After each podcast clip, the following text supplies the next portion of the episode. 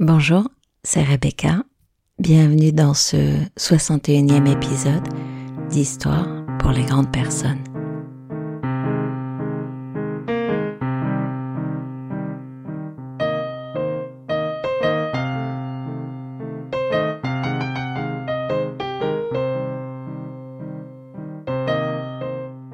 Ce n'est pas en perfectionnant la bougie qu'on a inventé l'éclairage électrique. Niels Bohr. Je vous la refais, des fois que vous n'auriez pas perçu le message caché. Ce n'est pas en perfectionnant la bougie qu'on a inventé l'éclairage électrique.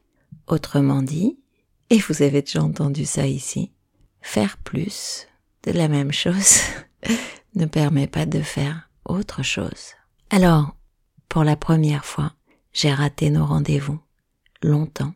Enfin, trois semaines. Et vous savez pourquoi? Parce que vous avez tellement aimé le dernier épisode, Neutraliser les toxiques, pour lequel j'avais emprunté l'histoire à Emmanuel Piquet dans son livre sur le 180, que ça m'a paralysé. Ça m'a paralysé tellement, je me disais mais comment je vais faire pour trouver une histoire qui suscite autant d'enthousiasme, autant d'appétence, autant de d'identification? Et je n'ai plus été en mesure d'avancer et je n'ai plus su. D'un coup, je n'ai plus su que faire.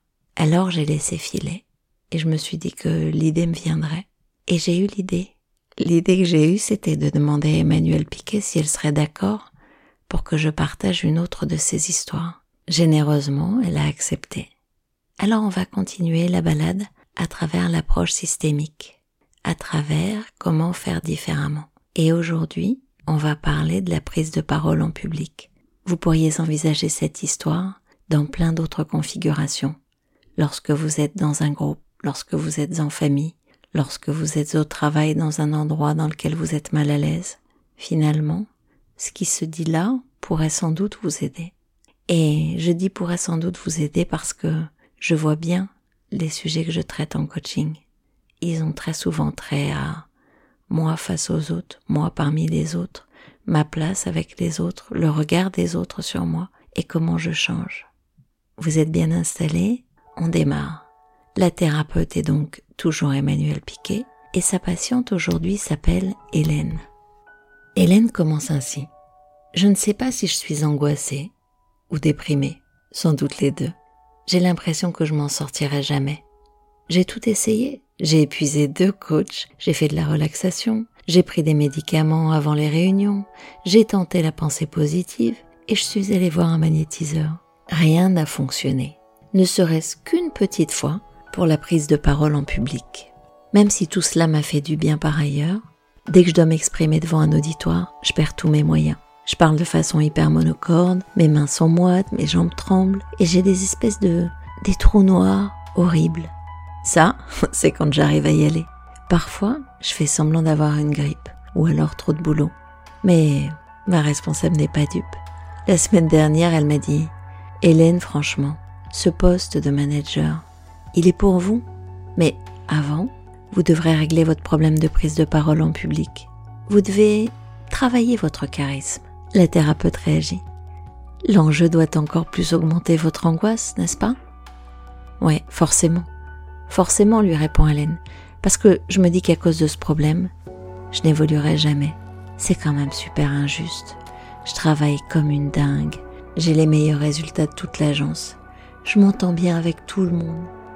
Et simplement, à cause de cette angoisse, je pourrais pas gravir les échelons.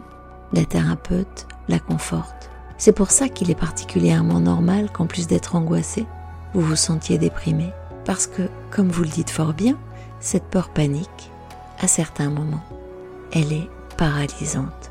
Elle vous empêche de vivre normalement. Elle vous empêche clairement d'évoluer professionnellement. C'est logique que vous vous sentiez aussi déprimé qu'angoissé. Racontez-moi, racontez-moi la dernière fois que cette peur de prendre la parole en public vous a complètement envahi et tétanisé. Ben, il y a deux jours, poursuit Hélène, je devais présenter le plan de formation au directeur. Franchement, c'est un sujet que je maîtrise hyper bien. Aucune raison d'avoir peur. Mais ça a été l'horreur totale. Je suis vraiment passée pour la débile. celle qui annonce son texte sans rien comprendre.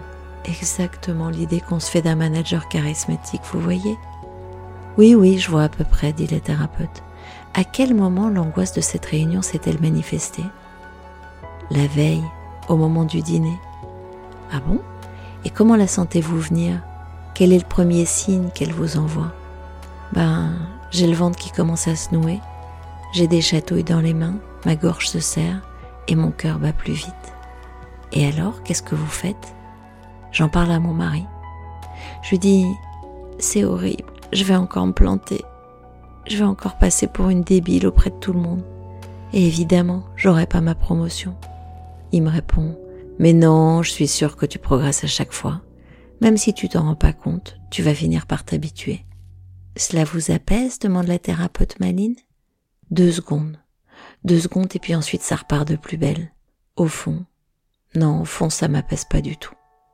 Vous faites d'autres choses avant la réunion, la veille ou juste avant pour calmer vos angoisses? Ouais, j'essaie de me rassurer. Je respire par le ventre, je me visualise en train de réussir la réunion comme m'a dit un premier coach. Je relis beaucoup mes notes. Et alors, résultat? Nul. Nul, je suis totalement tétanisée au moment où c'est à moi de parler. Parfois, je suis tellement mal que si on me demande mon adresse, je sais pas répondre. Comme si les connexions à mon cerveau étaient coupées. C'est vraiment horrible. Si nous synthétisons, cela signifie que vous demandez à votre mari de vous rassurer, vous tentez de vous rassurer vous-même, vous essayez d'évacuer la peur juste avant. Bah ouais, ça semble logique. Oui, en effet, ça semble logique. Pourtant, le sentiment que ça me donne, c'est que le simple fait de tenter de vous rassurer, de vous faire rassurer par votre mari, en quelque sorte de nier votre peur, provoque son augmentation. Comme si ce refus qui est le vôtre de l'accueillir la transformait en un moment déchaîné qui, pour bien se faire entendre, choisit le pire moment pour vous, les réunions. Malgré ce feedback très explicite de sa part, vous continuez à ne pas vouloir la regarder dans les yeux. Franchement, j'ai bien peur qu'à ce petit jeu-là, à la prochaine réunion, elle vous fasse vous évanouir. Ah Dites pas d'horreur. Non, non, je vous promets que c'est possible, continue la thérapeute, si vous persistez comme ça à maltraiter votre peur. Mais on va s'en occuper. Avant, j'ai envie de vous poser une question un peu plus spécifique, dit la thérapeute. Que faites-vous pendant la réunion, pendant la crise d'angoisse, pour qu'elle diminue J'essaye de faire en sorte que personne ne la voie. Je cache mes mains derrière mon dos, j'essaie de contrôler mes tremblements, je regarde l'écran pour m'accrocher à quelque chose. Ah, ah ok. Et visiblement, ça ne marche pas mieux. Ça ne marche pas mieux que le fait de vous rassurer. Non, non, c'est vrai. Mais je vois vraiment pas quoi faire d'autre. Je vais vous donner d'abord un exercice à faire tous les jours pendant 15 minutes et que vous avez déjà l'habitude de faire. Mais vous le faites dans le mauvais sens. Pendant une semaine, vous allez visualiser pendant ces 15 minutes tout ce qui pourrait se passer d'horrible pour vous à la prochaine réunion. Par exemple, vous pourriez rougir, bégayer, ne pas répondre à une question ultra basique, vous mettre à pleurer, vous évanouir, pourquoi pas Je voudrais que vous imaginiez également ce que se diront les gens à cet instant. Votre chef pourrait se dire Ah, va falloir que je trouve quelqu'un d'autre pour ce poste. Les directeurs pourraient se dire il y en a marre, c'est insupportable ces réunions avec la potiche à la voix de robot. Pourquoi on nous l'inflige comme ça? Et même la DRH pourrait se dire, vraiment, elle n'a aucun potentiel d'évolution. Mais j'ai pas envie de penser ça, poursuit Hélène. Mais oui, c'est ça tout le problème, réplique la thérapeute. Le fait même que vous ne vouliez pas y penser provoque votre panique. Je ne serais pas professionnelle si je vous laissais continuer comme ça, sans vous expliquer comment faire exactement l'inverse. Mais N'oubliez pas, vous avez le choix. Alors, vous pourrez continuer à faire ce que vous faites et la situation sera celle que vous connaissez. Elle restera telle qu'elle. Vous pouvez aussi emprunter la voie que je vous propose, celle du 180 degrés. Et évidemment, au début, vous risquez d'avoir quelques désagréments.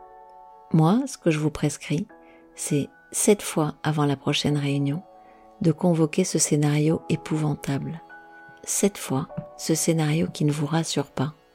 Je vous préviens, votre cerveau peut être un peu déstabilisé et pour vous égarer, convoquer des pensées parasites, type euh, je vais mettre quelle chaussure pour le mariage de ma cousine, tiens, j'ai pensé à faire les courses. Ma recommandation, chassez-les. Chassez-les et concentrez-vous sur toutes les façons dont vous pourriez vous y prendre pour saboter la prochaine réunion. Une fois que vous aurez fait cet exercice cette fois, je vais vous demander de réfléchir à la façon dont vous pourriez, en début de réunion, annoncer, expliquer votre stress plutôt que de le cacher à votre auditoire. Vous pourriez dire par exemple Pardonnez-moi, je suis très impressionné, c'est une réunion importante pour moi. Il se peut donc que je me mette à bégayer ou à rougir. L'avantage, si vous bégayez, si vous rougissez, c'est que vous pourrez dire Voilà, je vous avais prévenu. Ce sera une attitude de courage. Parce qu'en fait, vous n'aurez plus les yeux tournés vers l'intérieur et vous déposerez votre angoisse à l'extérieur. Hélène est un peu perplexe et elle avoue que ça lui semble très difficile. Et la thérapeute de poursuivre Oui, oui, ça l'est. C'est la raison pour laquelle vous allez d'abord vous confronter à l'idée d'une réunion encore plus cauchemardesque que d'habitude, et puis on se reverra la veille de la réunion pour préparer votre annonce. Et vous savez quoi? Hélène a testé. Elle a testé et sur l'échelle de la peur, elle est passée de 10 qu'elle positionnait au début à 2. Elle a été promue manager et elle a décidé d'accueillir ses peurs, d'où qu'elles viennent. J'imagine que maintenant, entre neutraliser les toxiques, retourner les situations et aujourd'hui prendre la parole en public, vous avez compris un peu ce qu'est la systémique, la prescription du symptôme. C'est extrêmement puissant et intéressant.